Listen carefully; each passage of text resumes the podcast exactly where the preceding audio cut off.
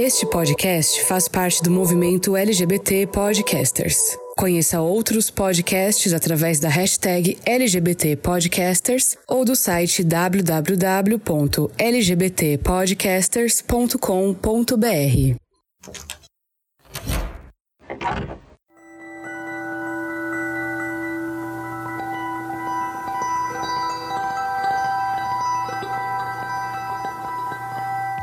Olá, queridos ouvintes. Eu sou Fernando Arazão e vocês não imaginam o prazer que é estar de volta. Este é o Fora do Meio, o podcast que faz parte da rede LGBT Podcasters e que você encontra no seu agregador de podcasts favorito, no nosso site que é www.foradomeio.com.br, nas redes sociais como arroba Fora do Meio Podcast, no Facebook ou no Instagram e Fora do Meio Pod no Twitter. Além, claro, do nosso grupo de ouvintes do Telegram. Todos esses links estão disponíveis aqui na descrição do episódio.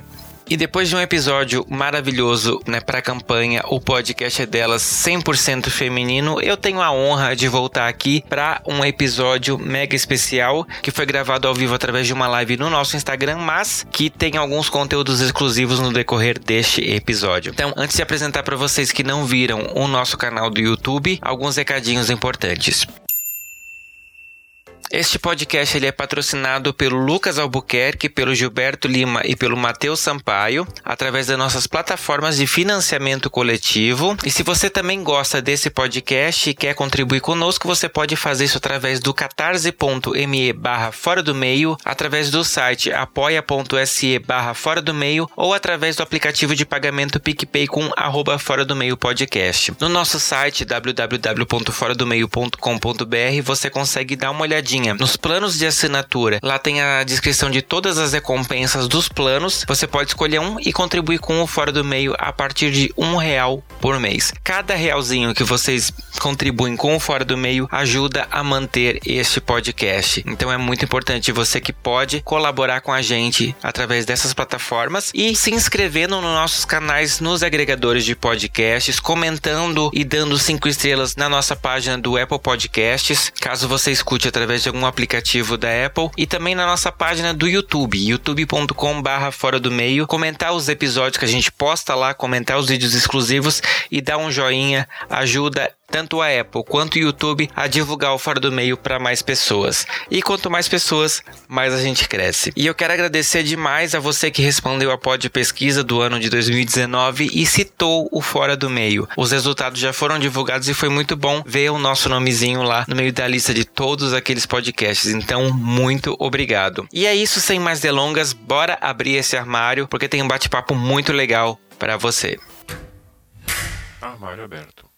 E eu tô aqui com. Primeiro, você vai começar, né? Vamos lá, Douglas. Se apresenta Vamos pro lá. pessoal. Quem é você tá. na fila do pão ou dos livros? Tá. Não sei. Na fila do pão, eu sou aquele cara que tá com fome, esperando para ser atendido. Geralmente sou esse. Mas é o seguinte, meu nome é Douglas Freitas, eu sou advogado, né? Na área de direito de família e sempre curti muito quadrinhos, literatura, foi uma coisa que desde criança sempre gostei muito.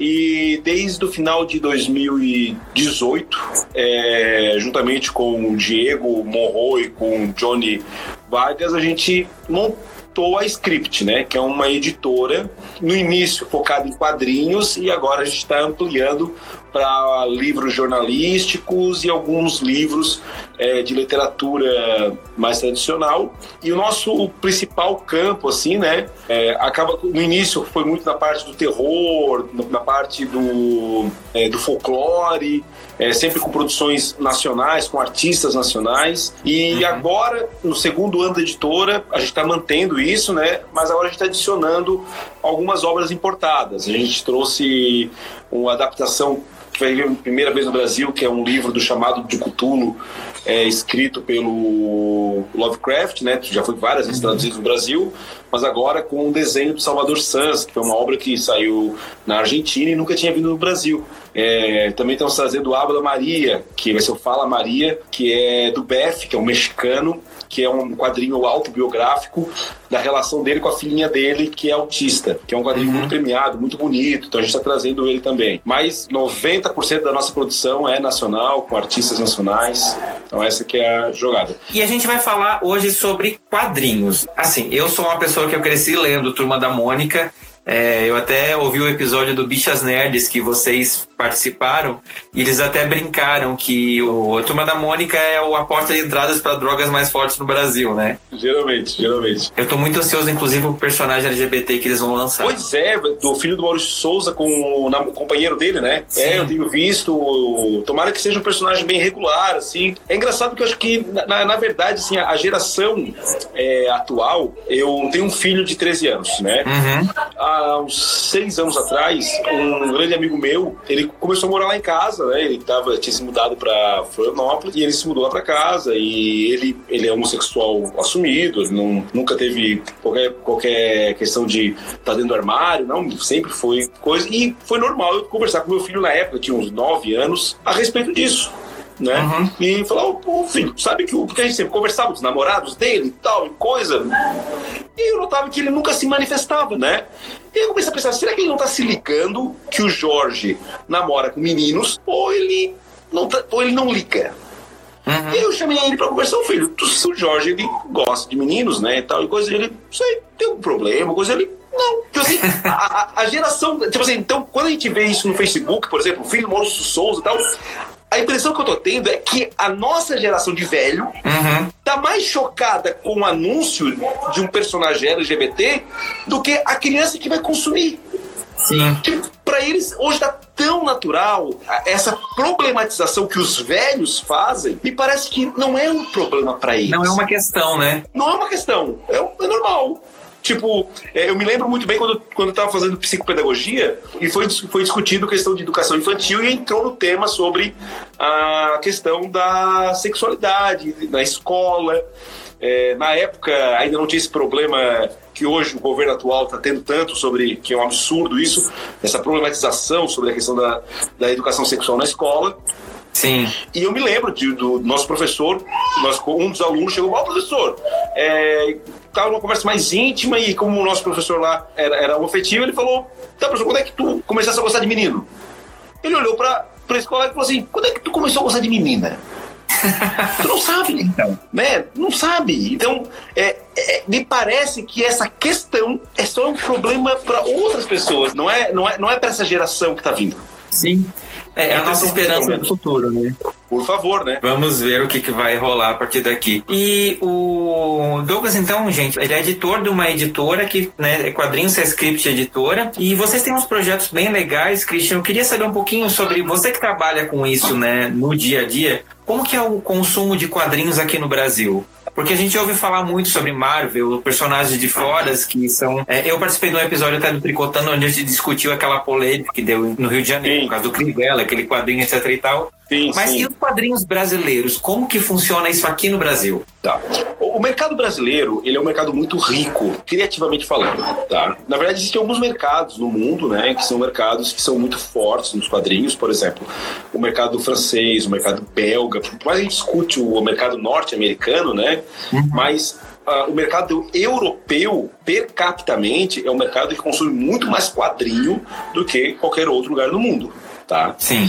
É normal uma, uma família, um, alguém dar um quadrinho de presente, né? Nos Estados Unidos isso já é um pouco diluído. É, lá é, é, tão forte o quadrinho quanto literatura, é, embora uhum. o quadrinho não seja tanto, né? Até por questões climáticas. Porque se parar pensar, os países do norte são países onde tu tem períodos do, do ano que tu não pode sair de casa. Uhum. Então, migrar para leitura é algo mais natural, né?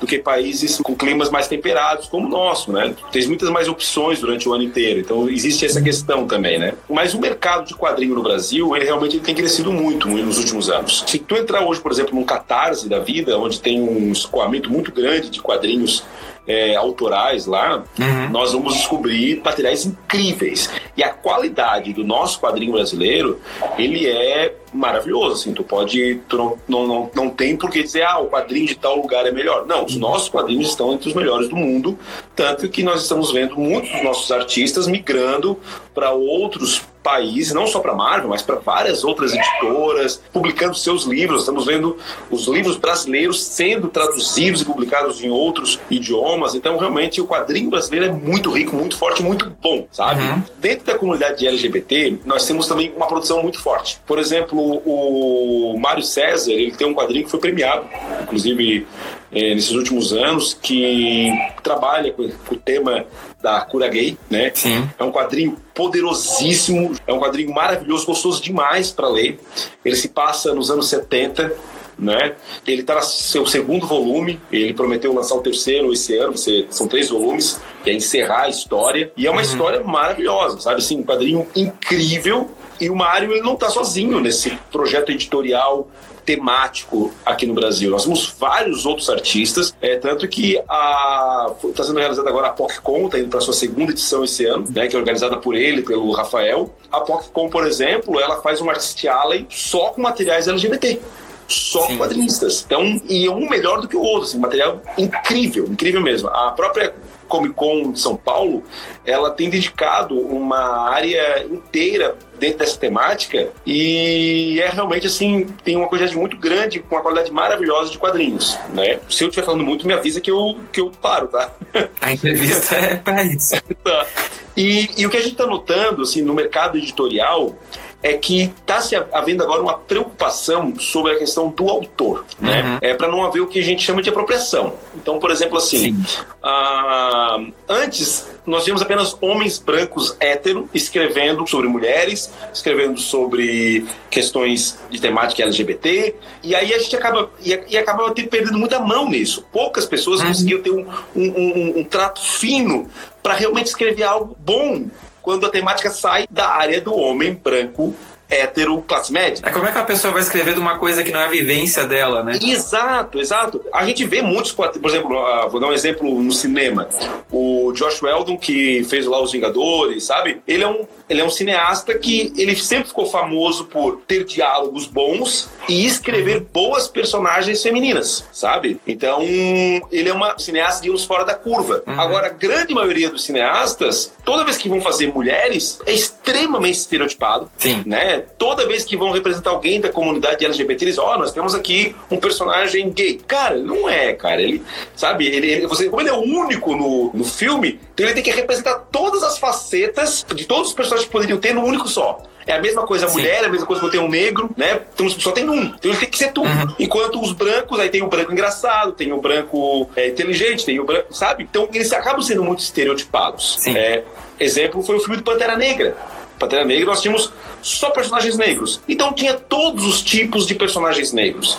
Tinha o negro inteligente, tinha o negro birrento, tinha o negro que lutava, tinha a, a, a, negra que era mais delicada. Como é a vida? Como é, como é, são os personagens brancos héteros, um de cada tipo. Agora, quando tu, tu diz que não existe representatividade, quando tu põe um só, e agora tu quer representar nele todos, né? Sim. Então, esta onda nos quadrinhos aconteceu. Então, o que está acontecendo hoje é, nós estamos vendo autores negros desenhando, escrevendo personagens negros, sabe? Dá mais uhum. veracidade para aquilo, dá mais verdade no que está sendo feito, sabe? E quando nós fizemos nosso primeiro trabalho na editora, uh, e o Diego é muito responsável por isso, a nossa primeira preocupação foi a gente não pode reforçar esses estereótipos. Então, o nosso primeiro livro que a gente já lançou, que foi o Teatro do Pavor, a gente tomou a preocupação de o mesmo número de homens é o mesmo número de mulheres escrevendo, certo? Então, isso já faz parte da gênese da editora, assim, essa, uhum. essa preocupação, né? Então, o resto dos trabalhos acabaram seguindo essa linha. Ah, que bom. É porque essa meio nerd, né? O quadrinho tá muito inserido dentro da cultura nerd e as pessoas sempre falam que a cultura nerd, ela é muito misógina, acaba sendo muito homofóbica também, porque é aquela coisa do homem padrão e os personagens mulheres são geralmente muito estereotipados, muito sexualizados também. Então. É, é legal você ver que vocês têm essa preocupação de ter um caminho diferente. De... Eu vi no episódio do Bichas Nerds uma coisa que me chamou muita atenção, que é a diferença entre representação representação e representatividade não são a mesma coisa, né? Você representar um personagem não quer dizer que ele está representando toda uma classe, toda uma comunidade. Isso é o mais legal. E eu quero que você me diga também, eh, Douglas, os quadrinhos como meio de representatividade, o que que você enxerga dessa importância até para, porque assim, é uma coisa que a gente fala muito no fora do meio sobre a falta de representatividade que a gente via às vezes, a gente da nossa geração na televisão crescendo como é. gay ou crescendo como lésbica era sempre aquela coisa estereotipada ou gay, era aquela chacota de programa de humor e o quanto isso fazia falta pra gente até ajudar na identificação, coisa que mudou hoje em dia, né? Existem gays de todos os tipos que você consegue dizer, opa, eu acho que eu sou igual essa pessoa. E nos quadrinhos, isso, como você falou, tá tendo esse movimento também, né? O que, que você enxerga de resposta do público a essa inclusão? É, o que, assim, vamos, vamos falar um pouco, por exemplo, acho que assim, na, na questão ainda da comunidade LGBT, na, nas grandes mídias, ela ainda, na área do quadrinho, né, ainda está muito precário, sabe? Assim, é, não tem ainda, vamos ser bem sinceros, não tem. É, tanto que quando aparece um gibi onde dois homens se beijam, acontece o que aconteceu lá no Rio de Janeiro, sabe? Assim, é, ah, ficam chocados, né? E, e ali realmente é homofobia, não há como falar que não é porque nunca ninguém falou nada quando era um, um, homem e uma mulher se beijando. Então, qual é a diferença? Se tu estás criando problema, é porque é homofobia. Então, o problema não é o beijo, o problema é o fato de serem dois homens, né? Então, no, nesse universo do quadrinho, desenho animado, nesse material que ainda nós temos uma certa... Porque, assim, vamos ser bem sinceros, nós adultos que crescemos lendo quadrinho, a gente gosta de dizer que quadrinho também é para adulto né? Uhum. E realmente é, temos muitos quadrinhos com temas adultos, com temas mais profundos. Mas a mídia quadrinho, ela é muito forte no universo infantil. E ela, uhum. quando ela foi criada lá na década de 30 e 40, tal, quando ela foi popularizada, ela foi feita para as crianças certo? Então, culturalmente, as pessoas entendem que quadrinho é de criança, embora não seja. Nós temos várias faixas etárias, assim como literatura e tudo mais. A, a grande questão é que ainda por ter essa conotação de ser para o público infantil, embora não seja, temas que envolvam sexualidade ainda é um tabu. Uhum. Por mais que se diga não, não é? Por exemplo, a DC tem um personagem gay, que é o Lanterna Verde, a primeira Lanterna Verde original o Alan Scott. Tá, mas ele é gay porque um dia disseram que ele é gay, mas ele, em momento nenhum, tu lê, se tu não souber que ele é gay, tu vai saber que ele é gay. Uhum. Tipo, não vai, ele não aparece de mão dada com outro homem, ele não aparece acordando de manhã, ele não aparece dando um beijo, não aparece nada. É um gay tá? discreto fora do meio. Exatamente, então desculpa, não vai, então não diz que ele é gay, sabe? Então, o que hoje nós vemos no dizer assim que realmente existe uma, uma certa representatividade nos quadrinhos, de a coisa que melhorou bastante é em relação aos negros, melhorou bastante, uhum. tá? Hoje nós temos mais personagens negros, nós temos uma preocupação maior de ter uma inserção de personagens negros dentro de um quadrinho mais popular, tanto que até pouco tempo atrás, todo personagem negro, ele tinha o um nome negro no personagem, sabe? Era Pantera Negra, é, Trovão Negro, sabe? Não bastava ele ser negro, tinha que dizer, olha, ele é um personagem negro. Uhum. Então, só ver que existia ainda um preconceito ali imbuído. Então, Sim. hoje nós temos isso mais, tá mais interessante. Tivemos recentemente o Capitão América Negro, que era o Falcão que usou a roupa do Capitão América e agora no cinema fizeram a mesma coisa. Então, uhum. a questão dos negros acaba sendo um pouco melhor, das mulheres também, está se diminuindo bastante a sexualização das mulheres, está se aumentando o empoderamento feminino dentro dos quadrinhos. Então, quer dizer, a mulher ela não tem que ser aquela mulher que grande parte das mulheres que dizem, olha, isso é um quadrinho feminista. Não, não é. Tem isso apenas um homem com corpo de mulher, porque aquilo ali não é uma mulher agindo, é um homem. Uhum. É a ideia da mulher, da, da, personagem mulher forte, né? Sim. Na verdade, é um homem apenas com sexo feminino, mas não é uma mulher realmente, com as vicissitudes de uma mulher, com as virtudes e com os defeitos de uma mulher, sabe? Não é. Então, uhum. por isso que quando nós trazemos mulheres para escrever, os personagens melhoram. Sim. Sabe? Então fica mais interessante. Por exemplo, agora o filme do, da Arlequina. O filme da Arlequina, por exemplo, é um filme que eu adorei. É um filme maravilhoso. Só que tem um hate absurdo na internet sobre esse filme. Porque é um filme protagonizado por mulheres, dirigido por mulher, roteirizado por mulheres. E a Arlequina não tá mais de topinho, não tá mais com um topzinho coladinho no corpo. Ela tá com uma confortável. Ah, uma situação parecida, né? a Capitã Marvel, muito parecida. As pessoas odeiam a Brie Larson, sabe? Porque Tipo, não, gente, não é assim, entendeu? Então, ainda tá muito delicado, mas dentro da comunidade LGBT, ah, com exceção dos quadrinhos autorais e tudo mais, ainda tem muito que se crescer, tem muita coisa para fazer, tem muito caminho ainda para trilhar. Por isso que, para o grande público, acaba sendo até desconhecidos muitos autores maravilhosos que abordam essa temática, né?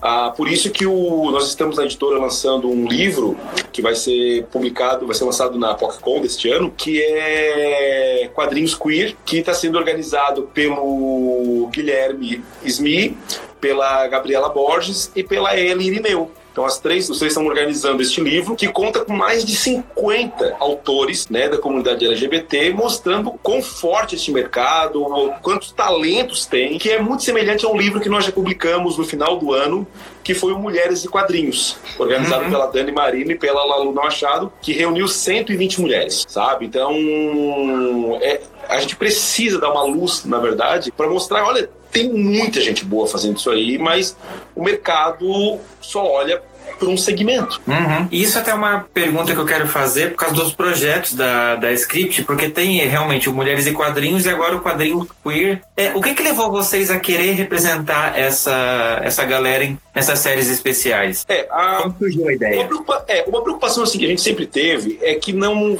ficasse taxado como pick money, né? A gente não queria ter essa cara mas uma vez, vendo o Mário falando até no podcast, não este último que você citou do Bichas Nerd, mas no anterior, que ele tinha dado uma entrevista sobre quadrinhos, e o Mário ele falou uma coisa que é muito interessante. Ele falou assim: ó, até quando é pick money é importante, porque pelo menos eu tenho que comprar. Uhum. Né? Eu tenho que comprar que é aquela primeira pergunta que tu falou sobre a questão da representatividade. Porque, no final das contas, quando a gente fala em minorias, as pessoas não entendem que a minoria, pelo próprio conceito da palavra, ele é um número muito menor do que todo o resto. Uhum. Então, ele não consegue se ver nas grandes coisas que todo mundo se vê.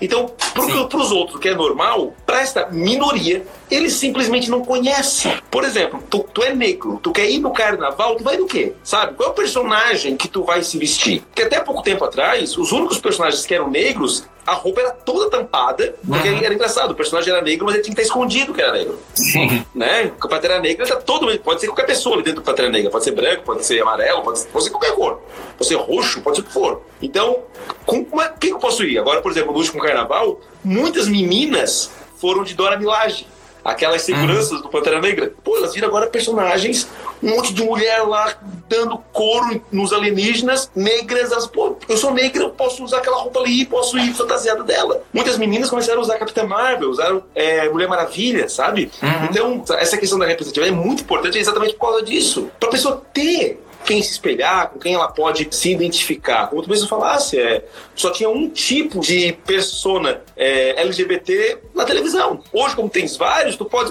pô, eu, eu me identifico com este, eu me identifico com aquele, né? Uhum. Então isso é muito legal. Por, e é uma coisa que nós, por exemplo, eu digo isso muito claro, nós, homens principalmente, a gente não consegue compreender isso. Não, não dá para compreender dessa maneira. Por exemplo, uma vez mais assim, ó, que eu sempre me entendi com uma pessoa muito aberta, tudo, tudo mais, eu muitas vezes eu me pego aprendendo coisas novas, e isso é, eu adoro quando o negócio acontece. Como, por exemplo, uma coisa que eu nunca tinha me ligado, que eu nunca tive problema em andar sozinho na rua. Uhum. E aí eu escutando uma amiga minha contando que quando ela vê alguma pessoa andando um pouco mais rápido atrás dela, ela tem medo. Então, assim, ó, eu nunca senti medo andando no meio da rua. E ela, por exemplo, fala que ela tem medo porque é uma coisa física, ela pode ser estuprada. Sim. Sabe? Tu, tu não anda no meio da rua assim, será que alguém vai me estuprar? Não, tu não pensa isso. Outro amigo meu que é gay, ele falou, Douglas, tu anda quando vê dois ou três caras perto de ti, tu pensa, será que eles vão bater? Será que eu vou ser espancado aqui alguns no meio da rua? Tipo, eu nunca tive esse medo andando no meio da rua e vendo duas pessoas vindo. No máximo, eu vou achar que talvez vão me roubar. Sim. Mas tu não tem medo assim, não. Eles vão, será que eles vão bater em mim do nada? Não, tu não tem, tu nem pensa nisso. Conversando com um amigo negro, ele me contando que, falando assim, tem assim, pois é, Douglas, tu não tens noção de que tu tá no meio da rua, tu passa por uma mulher e tu nota ela apertando um pouquinho mais a bolsa dela. Porque uhum. como tu é negro, acha que tu vai roubar ela. Sim. Então, são coisas que, quando tu não está dentro dessa minoria, tu nem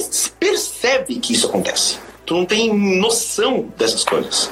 Então, por isso que, assim, ó, quando a gente convida esses autores para participar, quando a gente convida essas autoras para fazer essas organizações de livros e mais, é uma tentativa que a gente tem, né? Uma responsabilidade de poder criar essa sensibilidade, criar este mercado, trabalhar neste mercado com pessoas que estão inseridas dentro dessas minorias, dentro dessas comunidades, para que a gente possa de alguma maneira difundir o tema e não necessariamente apenas ficar repercutido dentro da própria comunidade, mas pegar do ponto A e jogar no ponto B, sabe? Tanto que o projeto Mulheres, ele foi um projeto que foi muito, deu muito sucesso, foi muito legal. Estão sendo agora remetidos livros.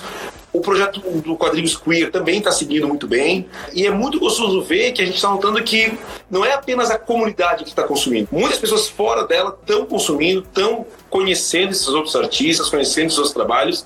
E isso, na verdade, a gente fica muito feliz por participar uhum. disso, porque no final a gente aprende muito com isso também. Sim, com certeza. E como que chegam esses autores até vocês? Como que é esse contato da, né, de uma pessoa que tipo, tem uma ideia, né? Até desses projetos mesmo, você falou que o Quadrinhos Queer são 50 autores? São, são 50 autores.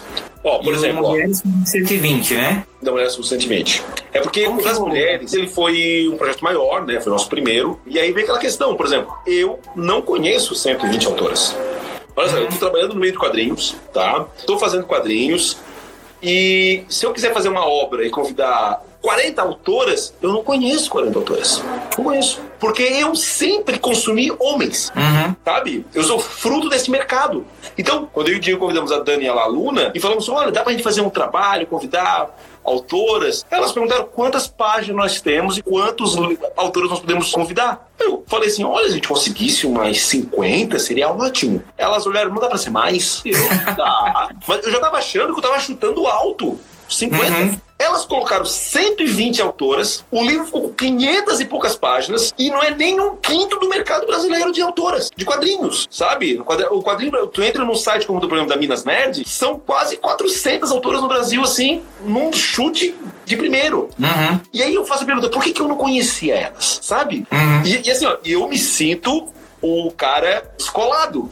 Não sou, sou tão tapado como. Entende? Tava, tava errado. Porque na verdade eu sempre consumi o que todo mundo consome e no final das contas eu não conhecia esse mercado. Uhum. Quando conversamos com a Gabriela, com a Gabi e com a Ellie, foi a mesma coisa. Elas falaram: Ó, oh, vamos fechar 50, porque aí nós tínhamos um, um, limite orçamentário. Então, olha, como nós vamos ter um número menor de páginas, então para não ficar com muito pouca página no autor, então vamos fechar um número de 50, né? A gente limitou o número, vamos fechar 50 pessoas. Porque aí depois a gente faz outros volumes, aí lança mais 50, mais 50, e aí vai fazendo assim. Em duas semanas ela já tava com todos os nomes de todo mundo, o pessoal confirmado, sabe? Então é um mercado gigantesco e que simplesmente até quem tá dentro do mercado não conhece. Só para ver como tá enraizada essa cultura dentro do quadro, né? Fica numa bolha, né? Fica numa bolha. Perfeito. E aí talvez você como a pessoa que a caneta ali, tipo assim, ó, eu vou autorizar a fazer você pensar, não tem autor, então eu não vou nem pensar nesse projeto. Exatamente, exatamente. Que bom que tá errado. Ainda bem. É, uma outra coisa, assim, ó, que a gente tá fazendo um projeto outro, que é aí quem tá organizando é o Mário César, que é o Sob a Luz do Arco-Íris, que é um, vai ser um quadrinho com 10 histórias voltadas para a comunidade, voltadas com histórias LGBT, não para o público LGBT necessariamente, vão ser histórias por autores, mas dentro, com, sempre com essa temática como pano de fundo. Mas a ideia é ter histórias de terror, de romance, de drama e tal. E esse quadrinho, por exemplo, vai ser também lançado na PocCon. Uhum. Mas só que muitas vezes eu acabo conversando até com o Mário, com as pessoas, se nós não acabamos entrando numa situação que eu acho muito delicada nos dias de hoje, na questão da cota, uhum. sabe? Tipo, esse material está sendo feito como fosse cota, sabe? Você é, ó, temos que pegar autores. E, e assim, ó, a questão é que, por quanto tu conversa com pessoas que foram, estão fora da bolha, porque dentro da bolha, ah, porque é, existem bolhas e bolhas, né? Uhum. Como tu estás dentro de uma bolha que é mais libertária, acaba aparecendo uma ideia de cota. Tipo, pô, então quando tem um quadrinho sobre LGBT, então tem que ser autores LGBT para falar e eles não podem falar sobre outra coisa, sabe? Mas quando tu sai desta bolha e tu vê outras, tu fica impressionado como é necessário ainda hoje tu ficar batendo nessa tecla. Porque este outro pessoal das outras bolhas eles não querem ou eles não sabem discutir esse tema. Uhum. Ainda é um tabu. O tema em si é um tabu. Sim. Então, ainda é necessário ter essa, esses quadrinhos quase cartilha, sabe? Uhum. Ó, vamos fazer um quadrinho sobre tema LGBT, com autores LGBT, para que o outro público possa também ler e, e tentar entender como é que funciona a dinâmica, como é que funciona e por aí vai, sabe? A Panini fez um trabalho agora incrível. Ela trouxe para o Brasil um quadrinho chamado O Marido do Meu Irmão. É um mangá onde a história é um irmão que recebe o marido do irmão dele, que morreu. O irmão dele morreu no Canadá, era casado com outro homem, e este outro homem, que é o tio Mike, vai para o Japão. No Japão, o casamento gay não é legalizado. Sim. E lá no Japão, eles nem discutem sobre questões de sexualidade, sabe? É muito, é, tem muitos tabus. Então, o quadrinho ele entra dentro dessa ótica do homem japonês hétero preconceituoso, tendo que lidar com um homem gay na sua casa, com a comunidade, sem um certo preconceito. E aí o que é mais bonito nesse quadrinho é que ele se entende como preconceituoso. Uhum. Ele começa a se reconhecer nas condutas dele. Ele começa a notar, por exemplo, que o afastamento dele com o irmão, que era irmão gêmeo, os dois que têm a mesma aparência, inclusive são gêmeos, eram gêmeos univitelinos e tal, ele começa a notar que não foi por causa do irmão, foi por causa dele. Porque Uhum. ele não queria conversar com o irmão sobre quando o irmão saiu do armário que contou pra ele. É ele que ficou desconfortável. Sim. Então, é um quadrinho muito bonito, muito poderoso. A cada capítulo, ele tem um manual didático onde ele fala sobre as cores da bandeira LGBT, ele fala sobre a parada gay. Exatamente, é um, é um quadrinho cartilha. Sim. Sabe? Então, é um quadrinho que, por exemplo, por ser um mangá, ele é muito consumido. Uhum. E o que eu tô notando é muitas pessoas nos fóruns da internet comentando sobre esse quadrinho e estão aprendendo como funciona, sabe? E, e não tem melhor coisa para acabar com o preconceito do que o conhecimento. Sim. É, não É, quero fazer isso, isso. na verdade, na minha opinião, é justamente isso. É a falta de você conhecer as coisas. É, a Exato. gente fala muito isso aqui no Fora do Meio, até do quanto a gente, que é gay, é preconceituoso com a gente mesmo, porque por puro desconhecimento. O fato de eu ter vindo para São Paulo, eu, como falei, sou de Santa Catarina e eu vivi num estado que, assim, em Blumenau, você deve conhecer, é uma Eu cidade. dei, aula em pequena. Blumen- eu dei aula em Blumenau já. Blumenau é uma Sim. cidade muito fechada. Exato. Vim para São Paulo me botou de frente com muitos preconceitos que eu tinha, às vezes com coisas de pessoas iguais a mim. Então, quando é, aí eu fui desconstruindo muita coisa, você vai percebendo o quanto você é preconceituoso, porque você começa a conviver com isso. É. Quando, eu tava- eu, quando eu faço terapia e indico para todo mundo, façam, é maravilhoso. E eu quando tava com, eu passei por um trauma muito grande há uns anos atrás, tive uma separação muito doída, muito triste. E naquele período eu tive que me reencontrar com muitas coisas minhas, discutir muitas coisas. E meu terapeuta, que é o Evandro, que é um cara maravilhoso, infelizmente a gente já não deu mais continuidade. E o Evandro e na época, eu lembro que ele fez uma pergunta pra mim, porque a gente tava conversando sobre preconceito, conversando sobre vários temas. E como eu disse pra vocês, eu sempre me achei um cara muito sem preconceito, um cara muito de boa tal. E ele falou, mas tem vários amigos gays. Eu assim, tem, claro, não tem diferença tal. E a gente sai pra jantar, sai pra balada juntos. Fui muito pra balada gay, acho incrível. E, pô, massa, a gente se diverte pra caramba tal e coisa. Já saísse alguma vez com travesti? Aí eu, não, não não conheço, não conheço nenhuma, tal, tal. Ele assim, mas teria problema de sair pra jantar, pra tomar um café, como tu faz com teus amigos gays? E eu me parei pra pensar e falei, ah, eu acho que eu ia ficar desconfortável. Eu acho que eu ia. Porque, porque no final das contas, eu me peguei percebendo que quando eu saio com meus amigos que são gays, não tem problema de alguém achar que eu vou ter algum relacionamento com eles, tal. Eu sei que não tem, então tá tudo de boa. No final, pra mim era confortável estar com uma outra pessoa, que as pessoas têm certeza que não vão achar que eu tenho um relacionamento, do que se eu tiver com uma- uma- um transexual, por exemplo, que talvez as pessoas vão achar que eu tô tendo um relacionamento ali, e daí eu tivesse vergonha. Eu me peguei naquele dia e eu senti profunda vergonha dos meus pensamentos. Falei, meu Deus do céu, olha o preconceito que eu tenho. E isso é uma coisa que me acompanha até hoje, porque é uma coisa que eu tenho profunda vergonha de mim, porque eu, eu realmente achei que eu sentiria vergonha em sair pra jantar. Entendesse? Por mais que eu achava que eu era um cara descoladão, não. Puta preconceituoso. Entende? Mas assim, eu tive a sorte de poder conversar, poder identificar antes disso acontecer. Uhum. Tanto que quando aconteceu depois, de criar amizades e tudo mais, foi tranquilo. E aí, por isso que eu pergunto assim, ó, a, quando a gente vê posturas como o governo atual fazendo. Des, desculpa falar de política, peço desculpa falar de política no canal. Esse podcast a gente fala mal do tá. governo atual o tempo todo. Ah, Pode maravilha. Tranquilo. Então, quando tu vê posturas do, do poder atual, do político atual, cortando, que, querendo diminuir o conteúdo nas universidades, querendo marginalizar as universidades, o conhecimento, não querer discutir sexo na escola, não querer discutir é, questões de sexualidade, querer fazer as minorias se esconderem como fossem em guetos, sabe? É, para uhum. um, um, negacionismo, né? Não, é, é, como se não existisse. Isso é muito preocupante porque essas condutas preconceituosas só tendem a piorar. Uhum. Porque vai faltar esse conhecimento, é, aquela reação do meu filho que eu falei lá no início, que para ele é normal, talvez a gente esteja retrocedendo gerações e talvez a outra a próxima geração, que seria uma geração livre disso tudo, vai ser uma geração preconceituosa como foi a minha. Sim. Eu sou da geração dos trapalhões. Uhum. Onde nós fazíamos piadas com gays, que era o Zacarias, uhum. e fazíamos piadas com negros, que era o Mussum. Não é verdade? Eu uhum. sou dessa geração. Eu passei muito trabalho para eu conseguir tirar de mim muitas posturas preconceituosas, que até hoje, às vezes eu me pego ainda arranhando algumas delas. Uhum. Sabe? A geração do meu pai é praticamente perdida, ó, já era, já foi. Sim. A minha tá nessa corda bamba. Eu tinha muita esperança nessa geração que tá vindo, mas agora com essas posturas de políticas públicas, eu fico com medo, não sei se essa geração vai ser boa mesmo. Talvez a gente retroceda para mim de novo.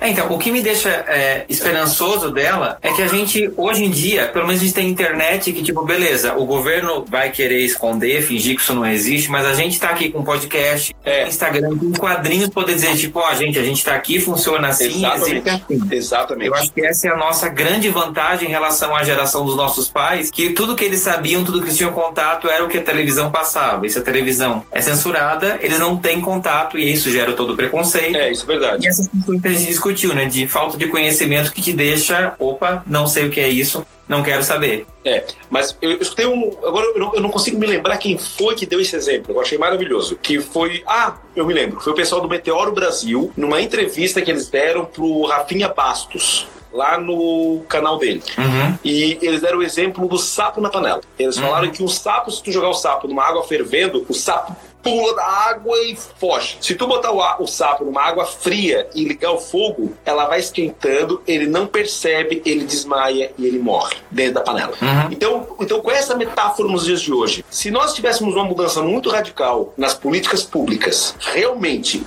contra uh, homossexuais, contra mulheres, contra negros, contra qualquer coisa que fuja do branco, hétero, classe média, casado, Sim. todo mundo ia pular. Todo mundo ia se desesperar, todo mundo não daria certo. O, o problema é que as coisas estão sendo igual o sapo na panela fria. É uma coisinha aqui, é uma coisinha ali, tu tira um negocinho. Então ninguém nota. Ou reclama um, ou reclama outro. E aí o meu medo é que vai chegar um certo momento que as nossas prerrogativas democráticas sumam uhum. e ninguém pulou fora e todo mundo morreu cozido, entende? Então por isso que eu acho que, como falasse, internet, podcast, aquilo que está livre da censura tem que bater firme, dizer, gente, cuidado, isso aí tá errado, sabe? O, o, exemplo lá do secretário da Cultura, eu não consigo compreender que aquilo ali foi um acaso. Não foi. não tem como ter sido. Não, não tem, tem, como. como gente, aquilo ali foi um teste. da cena, né? foi milimetricamente gente, pensado. Não, aquilo ali foi um teste. Eu tenho certeza. Assim, não foi uma coisa assim, ah, ele fez uma brincadeira. Não, aquilo foi um teste, gente. Assim, ó, Vamos ver qual é o limite das pessoas? Vamos ver até onde elas aceitam isso? Foi um teste. É, não, não, é impossível que aquilo ali tenha sido uma brincadeira, sabe? Uhum. Não tem como. Não tem como. Até porque é, é, é endêmico. Todo mundo que tá, faz parte do, da estrutura do governo ou é criacionista, ou é terraplanista, sabe? É, é, é, um zoológico de horrores. entende? Com todo respeito aos animais, né? Com todo respeito aos animais, que são maravilhosos, queridíssimos.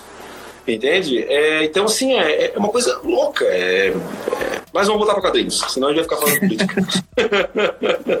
é, porque senão esse assunto vai longe. Gente, você é. quer. É, tem um, o nosso episódio de um ano foi exatamente isso, porque o Fora do Ney ele nasceu como uma resposta a tudo isso que estava se anunciando no ano passado. E o episódio de um ano foi exatamente para discutir esse tipo de coisa, assim, lamentavelmente. Mas é, é isso, né? A gente não pode, de forma alguma, deixar de falar, deixar de apontar e principalmente deixar de lutar para que isso mude e que a gente sobreviva, né? Que não fique ali esquentando aos pouquinhos até. E... É Cara, e assim, é, eu vou fazer uma pergunta meia pertinente, porque, né, você é o típico privilegiado, né? Você é um homem branco, cis, hétero e ainda, né, mora numa, no sul do Brasil, que é uma região que, é, que tem um grande poder aquisitivo. É, quer dizer, você é o tipo personificação da, da parcela privilegiada da população brasileira, principalmente, né, até mundial, por que não dizer. Houve algum momento, assim, na sua vida que você lembra em que algum personagem, aconteceu alguma situação, você viu alguma coisa na televisão que te fez se sentir representado e né, qual foi a importância disso para você ou até para alguma pessoa próxima a você e que te levou a querer ter essa preocupação extra né, na linha editorial da Script? É uma pergunta muito boa, direta e muito difícil de ser respondida exatamente por eu ser branco, cis e hétero. Eu nunca me preocupei com representatividade. Eu nunca percebi que ela era necessária. A verdade é que isso me foi apresentado já na vida adulta. Eu ainda sou de uma geração onde eu cresci com os trapalhões, eu cresci com piadas gays, com rindo de piadas gays, rindo de piadas de negros, só que eram feitas por negros também. E eu uhum. nunca me apercebi que quando eles riam do Mussum, por exemplo, quando eu chamava o Mussum de formas pejorativas, eu nunca percebi que estávamos fazendo piadas por causa da cor de pele de uma pessoa que historicamente sempre foi excluída. Então, embora o Mussum em si não saberia dizer se ele desgostava ou não daquelas piadas, aquilo não era justo pro imaginário popular dos anos 80. Eu sou dos anos 80, né? Eu nasci em 80 especificamente, tenho 40 anos hoje. Então, eu sou dessa geração que é uma geração onde ela, na verdade, cresceu neste ambiente muito tóxico. Então, eu nunca me percebi as questões, as discussões de representatividade. Foi uma coisa que na vida adulta eu fui notar quando tu cria um pouco mais de sensibilidade quando começa a ter contato com outras pessoas diferentes, pessoas que começam a te mostrar como é importante. Então, desde muito cedo, uma vez que a minha formação é do direito, eu sempre acabei me aproximando muito de causas onde as chamadas minorias, né, na verdade, lutavam. Por exemplo, eu peguei a época do direito, onde nós não tínhamos nenhum direito das pessoas homossexuais. Então, por exemplo, eu ainda peguei a época do direito, ali me formei em 97, onde para uma pessoa viver em união estável com outro homem, ou uma mulher com outra mulher, era discutida a possibilidade. Então, hoje, a gente já vive num momento onde tu vai no cartório e se casa com a pessoa do mesmo sexo. Então, eu peguei essa transição. Então, a representatividade, ela foi sendo apresentada para mim por conta deste contato que eu tive cedo acredito, eu posso dizer que a partir dos meus 17, 18 anos foi quando entrei na faculdade e começou essa diversidade se apresentar para mim e eu comecei a ter muitos amigos gays e muitos amigos negros. É, tanto que eu sou de Santa Catarina, tu também és, né? Então tens o mesmo problema que eu. Nós aqui no nosso estado, a hegemonia branca é muito grande. Tu é de Blumenau, que não me falha a memória. Isso. Blumenau, por exemplo, é pior. Lá é loiro do olho azul. Exatamente. Então, por exemplo, eu passei o meu colégio inteiro estudando com um amigo negro. Depois tive dois amigos negros e eu vou ter vários amigos negros só depois da faculdade e depois quando me formei. E aí sim, no dia a dia e tudo mais. E mesmo assim, eu acredito que eu posso contar nas mãos pessoas do meu convívio que são negras, sabe? Então, nota que essa questão da representatividade, ela acaba sendo um discurso que se tu não tiver uma sensibilidade ou tiver contato, a minha geração específica, ela pode passar ao largo. Então, voltando à tua pergunta, depois de todo esse floreio, é que, por exemplo, para o meu filho, que é um garoto de 13 anos, para ele, a realidade, já ele já cresceu numa realidade onde não se faz piadas de negros, não se faz piadas de gays, sabe? Na escola dele as pessoas não falam assim bichinha, sabe? Como na minha escola era falava. É, as pessoas, por quê? Porque muitos ali tem, são filhos de pais gays. Um amigo gay nosso morou na nossa casa por um ano.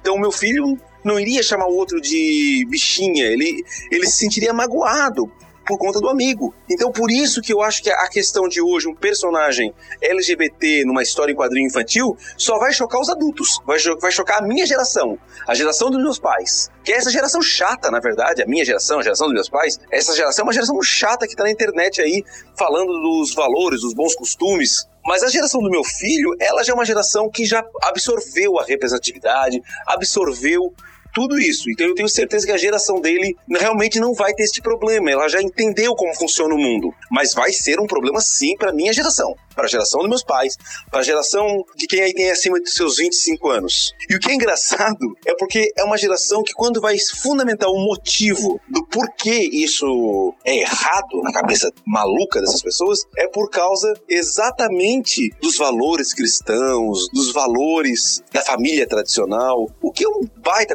contrassenso, porque se tu parar pra pensar, o que é família tradicional? Família tradicional é de que ano? Porque a família tradicional dos anos 80 nos anos 70, nós tínhamos homens que batiam nas mulheres. Essa, essa era a família tradicional. Uhum. Nós tínhamos homens com as duas famílias com amantes. Era a família tradicional, era essa, na verdade. Então é qual o valor? O cristão, porque o valor cristão ele diz para amar o próximo como a ti mesmo. Tá entendendo? Uhum. Então, na verdade, o que é, são apenas discursos e desculpas apenas para preconceito e racismo. Então, só hoje, vendo uh, o mundo como ele é, eu consigo vislumbrar como é importante a representatividade, como é importante tu te ver na tela, nos quadrinhos, personagens que têm a tua história. Mas isso é algo que eu tive que aprender, porque eu nunca precisei, exatamente pelo que tu me perguntou. Porque eu sempre estive dentro daquela classe dominante, eu nunca precisei ser representado, eu fui representado a minha vida inteira. Eu nunca senti essa saudade, porque eu sempre fui branco, cis e hétero, entende?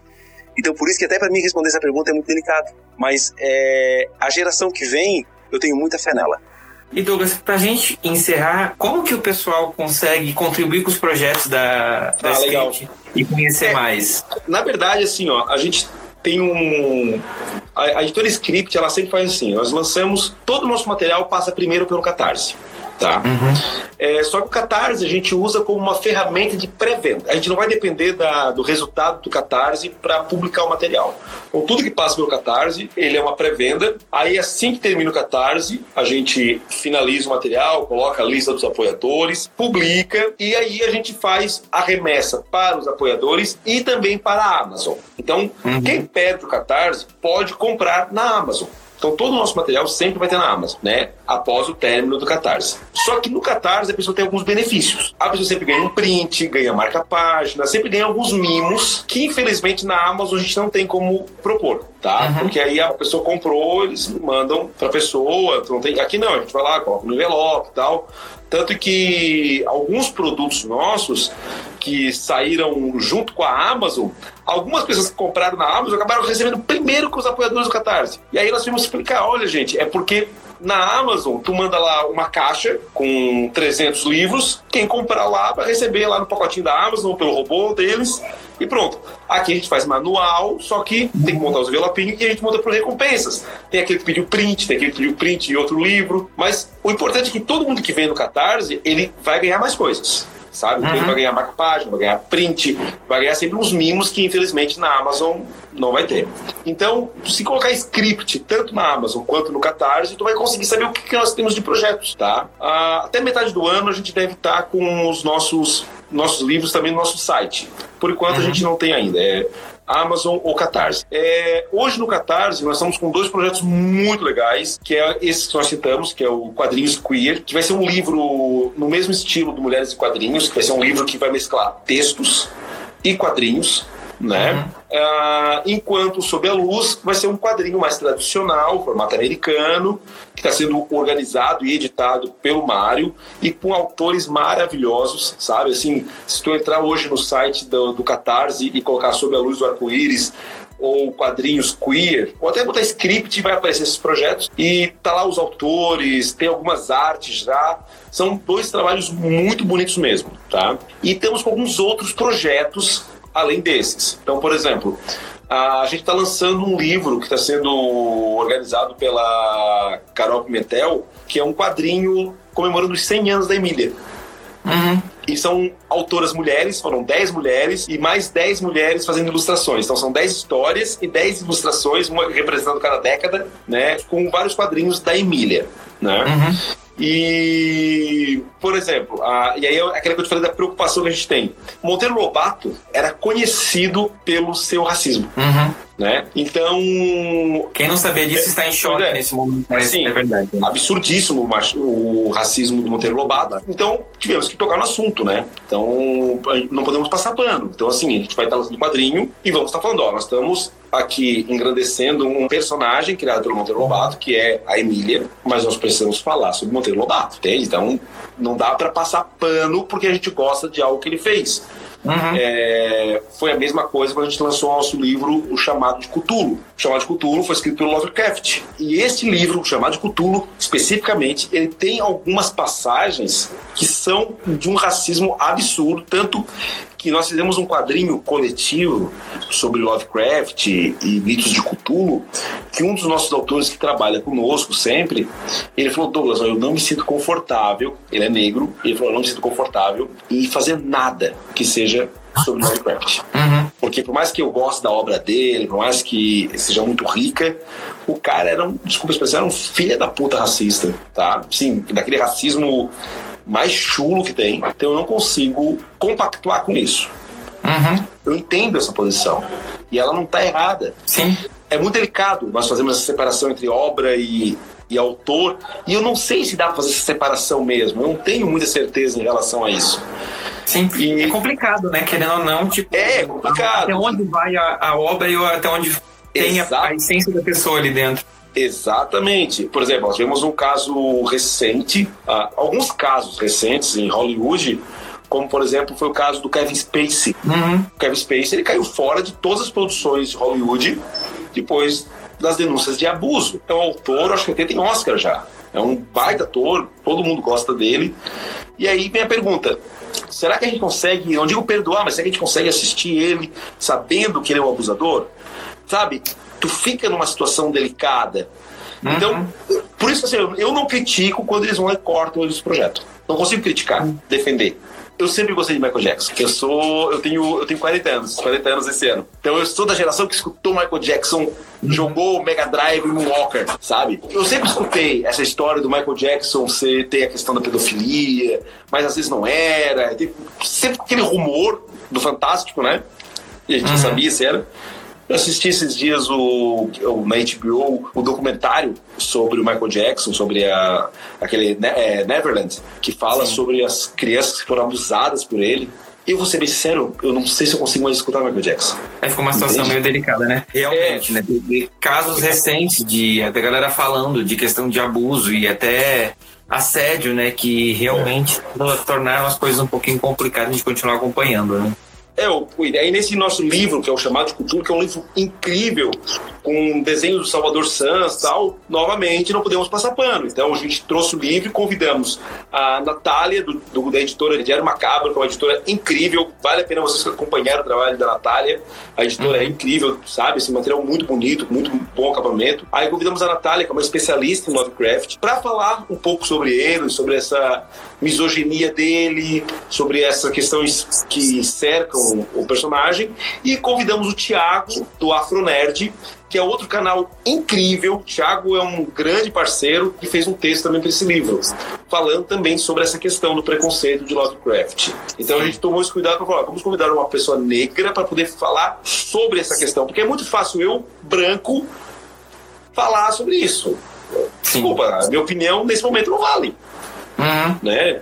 Então temos que convidar, temos que chamar quem é ofendido para poder, tá, fala um pouco a respeito desse tema, né?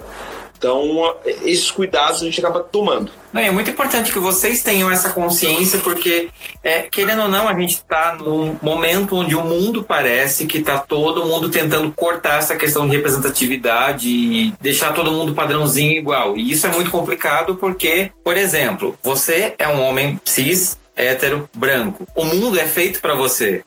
E é. para quem não é, né? Essas pessoas não têm para onde olhar e dizer, opa, eu acho que eu sou diferente por tal e tal razão. Fica muito complicado, né? E essas pessoas acabam. A gente acaba até acabando com a saúde mental dessas pessoas porque elas não sabem quem elas são, para onde elas vão correr e nem todo mundo tem acesso a uma terapia, por exemplo, como a gente já falou. É, então. É, é, é, muito, é muito delicado isso mesmo, concordo contigo? Sim, demais.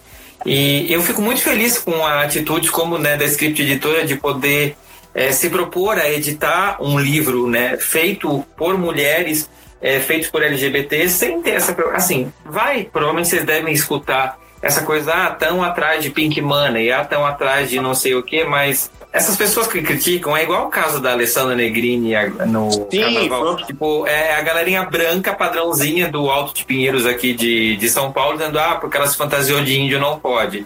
Vamos entender o contexto? Ela foi apoiada por toda uma comunidade indígena. E ela Não, eles chamaram ela para é muito urgente. Eles chamaram ela para fazer aquilo. Sim, exato.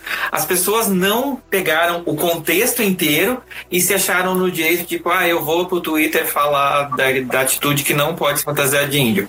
Gente, calma calma, gente horrível, né? Vamos pensar e, e, analisar o contexto inteiro. Então é muito importante que uma editora como vocês tenham, a, abram espaço para autores LGBTs, porque a pessoa se identifica como LGBT, vai publicar uma, um quadrinho daquele cara, porque vai dizer, ah, lá vai ele falar de coisas que ninguém quer saber. E não é bem assim. Ainda bem que vocês têm uma visão diferente. É, na verdade, assim, ó, a, é uma editora. A gente é, seria muito seria muita hipocrisia nossa nós falarmos, não, a gente está fazendo isso, independentemente se der lucro, o que a gente importa é a questão social.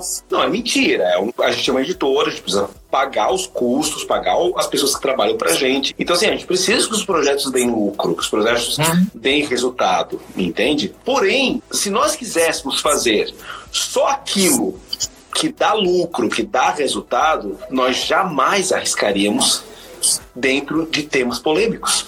Uhum. Nós ficaríamos no super-herói que vende. Ficaríamos no, no público branco, hétero, é, classe média, que é Sim. o que tu vai sobreviver sem, sem problemas, vai navegar tranquilamente. Uhum. Quando a gente se propõe a fazer essas outras questões, a gente sabe que a gente está entrando em terreno pantanoso, onde vai ter uhum. críticas, onde vai ter coisa. Assim, é, felizmente, como a gente está participando com pessoas maravilhosas trabalhando, a gente toma muito cuidado de convidar pessoas que entendem, que são estudiosos nos temas, então isso legitima o nosso trabalho. Uhum. Entende? Então, assim, ó, é, o projeto como do Mulheres, o projeto como quadrinhos queer, o Sob a Luz, que está sendo feito, que também é um quadrinho LGBT, nenhum deles é mérito da Script. Assim, ó, não é assim, ó, a Script está fazendo esse projeto. Não. É que nós trouxemos pessoas que são muito reconhecidas dentro desses segmentos. Então, quando a gente trouxe a Dani e a Laluna para organizar o livro, a gente trouxe duas pessoas que são muito reconhecidas dentro do universo das mulheres, dentro dos quadrinhos, tanto que foram elas que convidaram a todas as, as autoras, já total liberdade para elas trabalharem. Uhum. E as autoras vieram. Então, tipo, as autoras não vieram, ó, oh, estamos sendo convidadas pelo script. Não, nós estamos sendo convidadas pela Dani e pela Aluna. Sim. Foi a mesma coisa no quadrinhos queer. Fomos lá, trouxemos o Gui, a Gabi e a Ellie. São pessoas que são muito queridas dentro do meio. Então, assim, quem veio, novamente, não veio porque estamos indo trabalhar com script. Não, estou indo trabalhar com a Ellie, com a Gabi e com o Guilherme. É a mesma coisa do Mário. Então, o que a gente acaba fazendo é a gente vai atrás desses autores que a gente sabe que são muito queridos no meio, que, são, que fazem um trabalho sólido, que são pessoas muito coerentes. E aí pedimos ajuda para eles. Olha, vamos fazer esse projeto? E aí a coisa realmente flui muito mais fácil. Sim. É, é. O problema não é o pink money, né? Até porque a gente tem dinheiro, a gente, quer, a gente quer alguém que queira o nosso dinheiro, né? O problema não é isso. O problema é as pessoas fazerem isso só para é, lucrar. E que bom que não é o caso de vocês. Eu fico muito feliz. Se joga. E no Se Joga desse episódio, eu vou indicar para vocês um quadrinho que eu realmente eu não sei se ele ainda tá em produção, mas eu acompanhei ele pelo Facebook, eu acho que a página ainda existe, né? Que tem, tem o site também, que é um quadrinho que tem alguns personagens que são da comunidade LGBT e conta umas tirinhas, assim, muito curtinhas, muito legais, falando, né, um pouquinho da, da história, da vida desses personagens, que é o quadrinho Torta de Climão, que é do Chris Bars. E, assim, assim, é muito engraçado, é muito divertido, assim, ele consegue botar um humor em algumas situações e tem todos os tipos de, de gays, tem todos os tipos de lésbicas aqui representados, pelo que eu vi, né, de uma forma muito bacana, muito didática até, né, contando algumas passagens engraçadas que com certeza toda pessoa LGBT vai se identificar. Né, dá uma, eles têm um livro publicado pela Rua Editora e vale muito a pena conhecer o trabalho do Cris, é, é muito divertido, então fica aqui a minha indicação do Torta de Climão para vocês. E Douglas, o que, que você deixa de lição de casa para a audiência do Fora do Meio? Eu gostaria de aproveitar o espaço para fazer a indicação de dois quadrinhos e dois projetos que estão no Catarse. A minha primeira indicação é O Marido do Meu Irmão, do Gengoro Tagami, que está sendo publicado pela editora Panini. São dois volumes, dá para achar na Amazon tranquilamente. É um quadrinho maravilhoso, muito sensível, muito bonito, que conta a história de um canadense que é casado com um japonês e com a morte deste marido dele, ele vai para o Japão conhecer a família do marido falecido, que no caso tem um irmão gêmeo. Por isso que é o marido do meu irmão. E aí tem toda a questão do impacto das diferenças culturais, preconceito.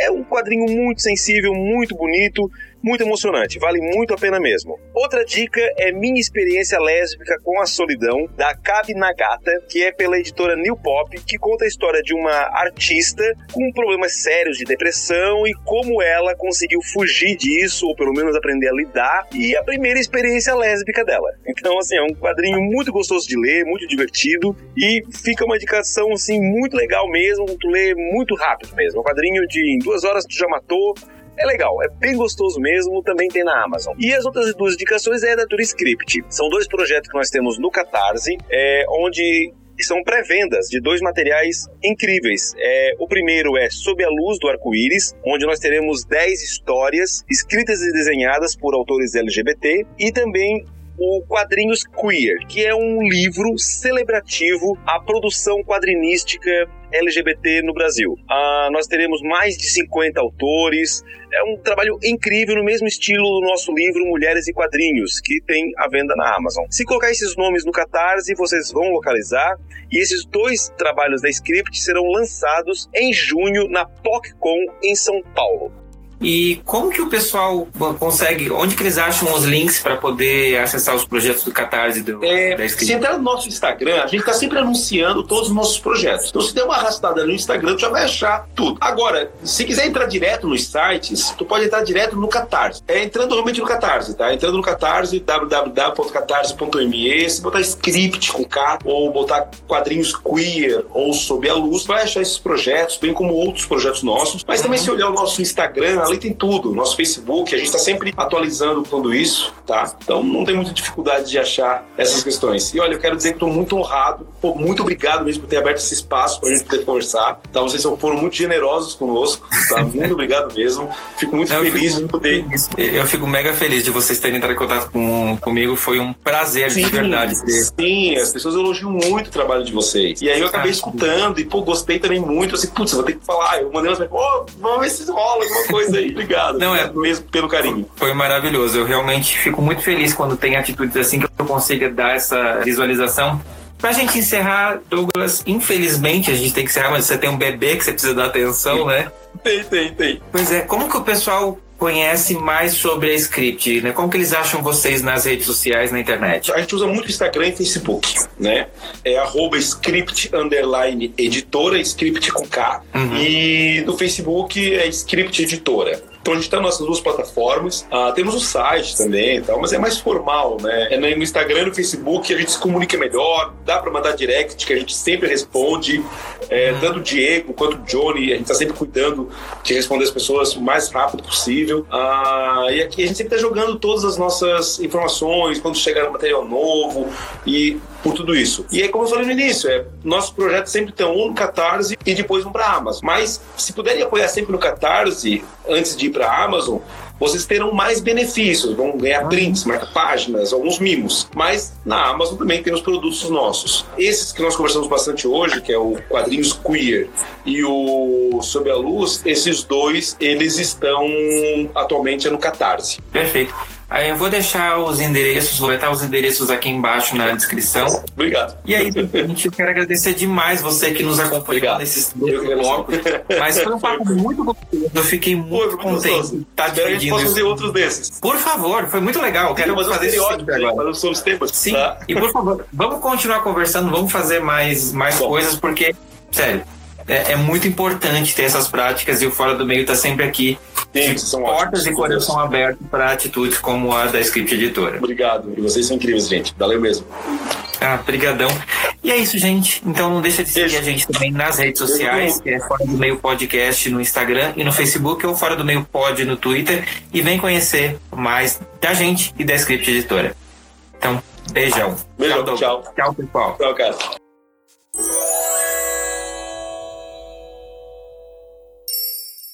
Este podcast faz parte da Podcast. Conheça os demais programas da rede acessando podcast.com.br.